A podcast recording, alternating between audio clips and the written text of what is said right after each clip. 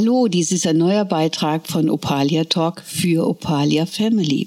Mein Name ist Sabine Gurbiermann und bei mir sitzt die Christina Weber. Guten Morgen. Und natürlich an der Technik der Sergio. Hallöchen. Wir wollen eine neue Rubrik aufnehmen. Es geht um das große Thema Scheidungskinder.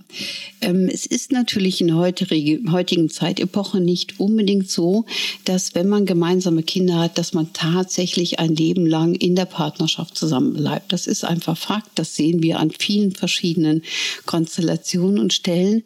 Doch häufig werden die gemeinsamen Kinder auch ein bisschen als Druckmittel benutzt, was natürlich dann auch beinhaltet, dass diese Kinder später später viele Probleme haben können. Und genau das ist unser Ziel, dieses zu vermeiden, liebe Christina. Genau, das ne? ist richtig. Also man bekommt so viel mit, ne, dass Kinder als ähm, Waffe benutzt werden. Und das finde ich ganz, ganz schlimm.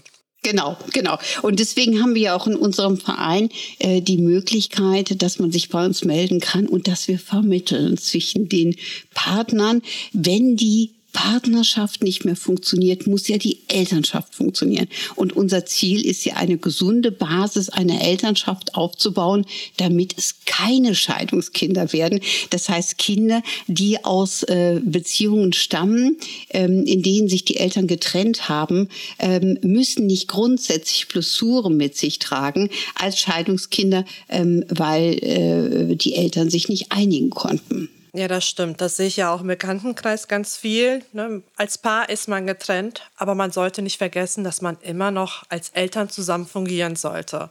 Gen mhm, genau. Ja, und äh, bei uns ist es genauso. Äh, wir haben uns getrennt. Ich habe zwei Kinder und da durften die Kinder immer selbst entscheiden, wann gehe ich zum Papa, wann bin ich bei Mama dass sie einfach nicht als Waffe dazwischen geraten. Das ist natürlich eine ideale Konstellation. Das ist ja auch etwas, wo wir hinwollen. Aber das ist häufig nicht direkt möglich. Deswegen gehen wir mal so ein bisschen Step by Step da rein, äh, weil das ist ja auch etwas, was ihr euch erarbeitet habt und was sehr viel auch mit erwachsenen Handlungen zu tun hat. Das heißt, wenn eine Partnerschaft nicht mehr funktioniert, ist das ja meistens nicht eine gemeinsame Absprache. Also ich bringe uns mal symbolisch ins Spiel und ich würde jetzt sagen, du bist mein Statist, also mein Partner als Statist. Ja, so. Ähm, wir hätten eine Partnerschaft, wir hätten auch gemeinsame Kinder. Für dich ist alles gesettelt und alles safe. Aber in mir spukt es schon lange rum, dass ich denke, ah, ich weiß nicht, die Christina, nee, das ist es irgendwie nicht mehr und, und, und. Ja, dann würde ich anfangen, diese Beziehung zu boykottieren. In so einer Phase ist natürlich gut, wenn man früh genug hingeht und mit seinem Partner auch spricht und auch mal sich hinterfragt, was fehlt mir oder einen Berater aussucht, um einfach Themen zu reflektieren. Wir müssen immer aufpassen, was geben wir in das Beziehungsfeld ein. Ne? Ja. Das ist ja, das, das ist richtig. Vor allem, ne, da spielt auch der Stolz, Emotionen, ähm, alles mit. Und wenn man das nicht miteinander bespricht, dann gibt es Katastrophen ohne genau, Ende. Genau, aber wir müssen noch mal ganz wichtig auf den Punkt kommen. Wir sollten uns nicht erlauben, dem Partner madig zu denken. Das heißt, negativ zu denken und zu überlegen, was ist nicht in Ordnung, ohne uns selbst zu reflektieren. Und wenn man sich dann einig ist oder in sich selber einig ist, dann sollte man natürlich, wie du gerade so schön sagst, das Gespräch mit dem Partner suchen, um eine Basis zu finden, was man tun kann, um sich anders natürlich dementsprechend darzustellen. Und das ist ein ganz, ganz wichtiger Punkt, den wir letztendlich auch benötigen. So, und wenn wir das nicht machen, dann befindet sich die Beziehung in der Schieflage. Das heißt, du als mein Statistenpartner würde spüren, ah, da stimmt was nicht mehr. Aber traust dich wahrscheinlich auch nicht bewusst darüber zu reden oder irgendetwas darzustellen. Ähm, und weil du vielleicht auch Angst hast vor Konsequenzen. Wenn du jetzt selber in der Kindheit erlebt haben solltest, dass deine Eltern sich getrennt haben, dann kennst du dieses stillschweigende Gefühl schon. Ja. Das stimmt. Vor allem, wenn die Eltern sich früher auch gestritten haben, hat man Angst, dass man da das jetzt in diese Beziehung mit übernimmt. Und dann ne, läuft der Ball einfach weiter. Genau, und dann läuft der Ball einfach weiter. Und das Problem, was wir letztendlich dann haben, ist, ähm, dass ich mich dann irgendwann mit dem Thema der Trennung schon lange auseinandergesetzt habe, aber nur in der Kontraproduktion. Das heißt, ich habe angefangen, dich zu kritisieren, äh, stelle mir das immer wieder vor, gehe natürlich in diese Themen vielleicht täglich rein, wie so ein Mantra ich muss mich lösen. So, und wenn du dann irgendwann in einem Streit vielleicht von mir die Aussage bekommst, du kannst ja gehen, also innerlich bist du ja schon ein wenig drauf eingestellt, weil du ja als Resonanzfaktor etwas mitbekommen haben musst, dann kann es mir als derjenige, der sich eigentlich trennen will, passieren, dass ich auf einmal denke, äh, äh, so habe ich es gar nicht gemeint. Ja? ja, das stimmt. Man versucht einfach die Rolle dem anderen zu geben, um einfach als unschuldiger Part dazustehen, obwohl man für sich äh, beschlossen hat, diese Trennung fortzuführen. Ja, das ist dann eine komplette Inszenierung. Ne? Dann bin ich aus der Schuldthematik raus und kann sagen, ach ja, mein Partner hat sich getrennt. Aber ähm, das ist vollkommen korrekt. Aber es ist tatsächlich so, dass viele Menschen, wenn die anfangen, pro und contra zu denken, überhaupt gar nicht gewillt sind, sich zu reflektieren oder wirklich damit auseinanderzusetzen, wie ist es denn tatsächlich für mich, wenn mein Partner jetzt geht? Ja, so und die stehen nachher da, wenn der Partner geht, mit allen Konsequenzen und dann sind die sauer das ist kein Scherz. Und dann kannst du denen sagen, ja, aber du hast doch schon anderthalb Jahre drüber nachgedacht, wie schön dein Leben wäre, wenn denn jetzt endlich dein Partner aus dem System verschwinden würde. Und dann sagt derjenige, aber so habe ich es nicht gemeint. Das heißt, wir haben unheimlich häufig partnerschaftliche Trennung, die überhaupt gar nicht geklärt sind. Ja, weil man auch gar nicht miteinander spricht.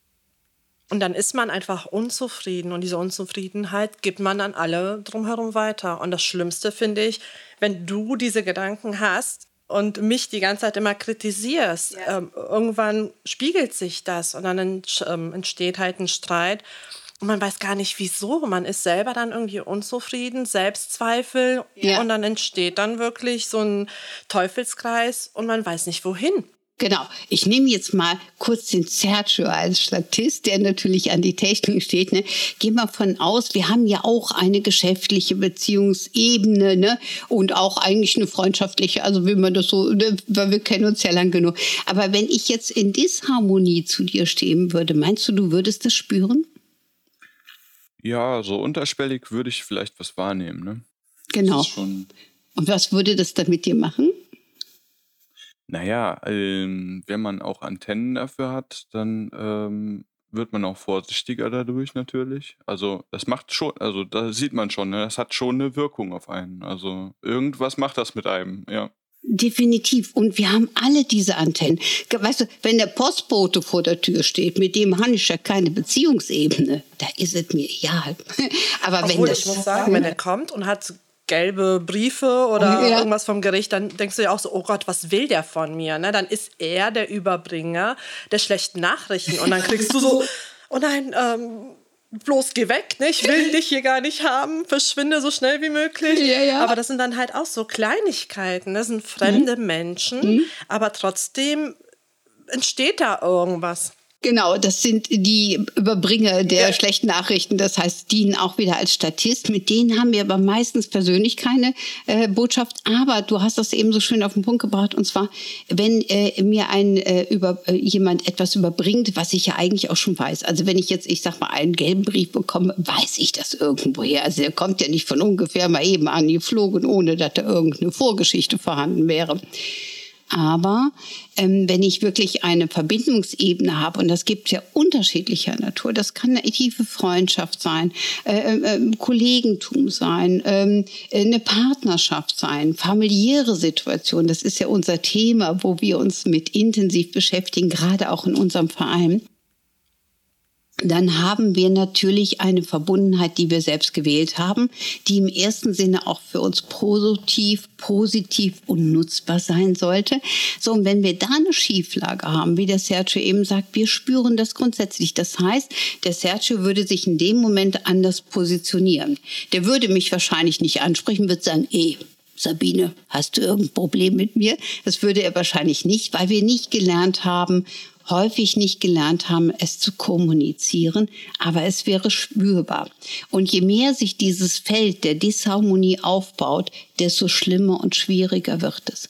Und letztendlich ist es tatsächlich so, deswegen habe ich auch den Sergio gerade bewusst gewählt, weil er ist ja ne, der, der Mann hier an unserem Tisch. Äh, und ähm, Männer sind meistens noch weniger in der Kommunikation und sprechen ihre Frauen an und sagen, Mensch, was ist denn los? Oder ihre Kollegen oder so. Die versuchen versuchen das irgendwo wegzustecken. Wir dürfen ja nicht vergessen, Männer sind von Müttern erzogen. Ja, das heißt, die kennen es schon, wenn es Zwiespaltsituationen gibt und meistens können die das so ein bisschen wie aushalten. Aber Tatsache ist so, dass offene Gespräche ein unheimlich wichtiges Thema sind, auch gerade wenn meine gemeinsame Kinder da sind, damit ein Partnerschaftszwist sich nicht auf die Erziehungssituation und auf die gemeinsamen Kinder legen kann. Das ist ein ganz, ganz wichtiger Part. Vor allem, das ist ganz wichtig für die Kinder für später. Wir sind Vorbilder. Und das, was sie bei uns sehen, werden sie später in ihrer eigenen Beziehung mit einbringen. Absolut. So, und wenn wir vernünftig mit einer Trennungssituation umgegangen sind, ne, wie du es gerade so schön anmerkst, dann können natürlich die Kinder auch später mit Trennungssituationen umgehen leben wir aber einen riesen Hickhack. Ne? Also als Beispiel, ich nehme dich noch mal als Statist kurz. Ne? Ähm, ich habe also mich lang genug damit beschäftigt, dass ich mich von dir trennen will und, und, und. Du hast es unbewusst wahrgenommen.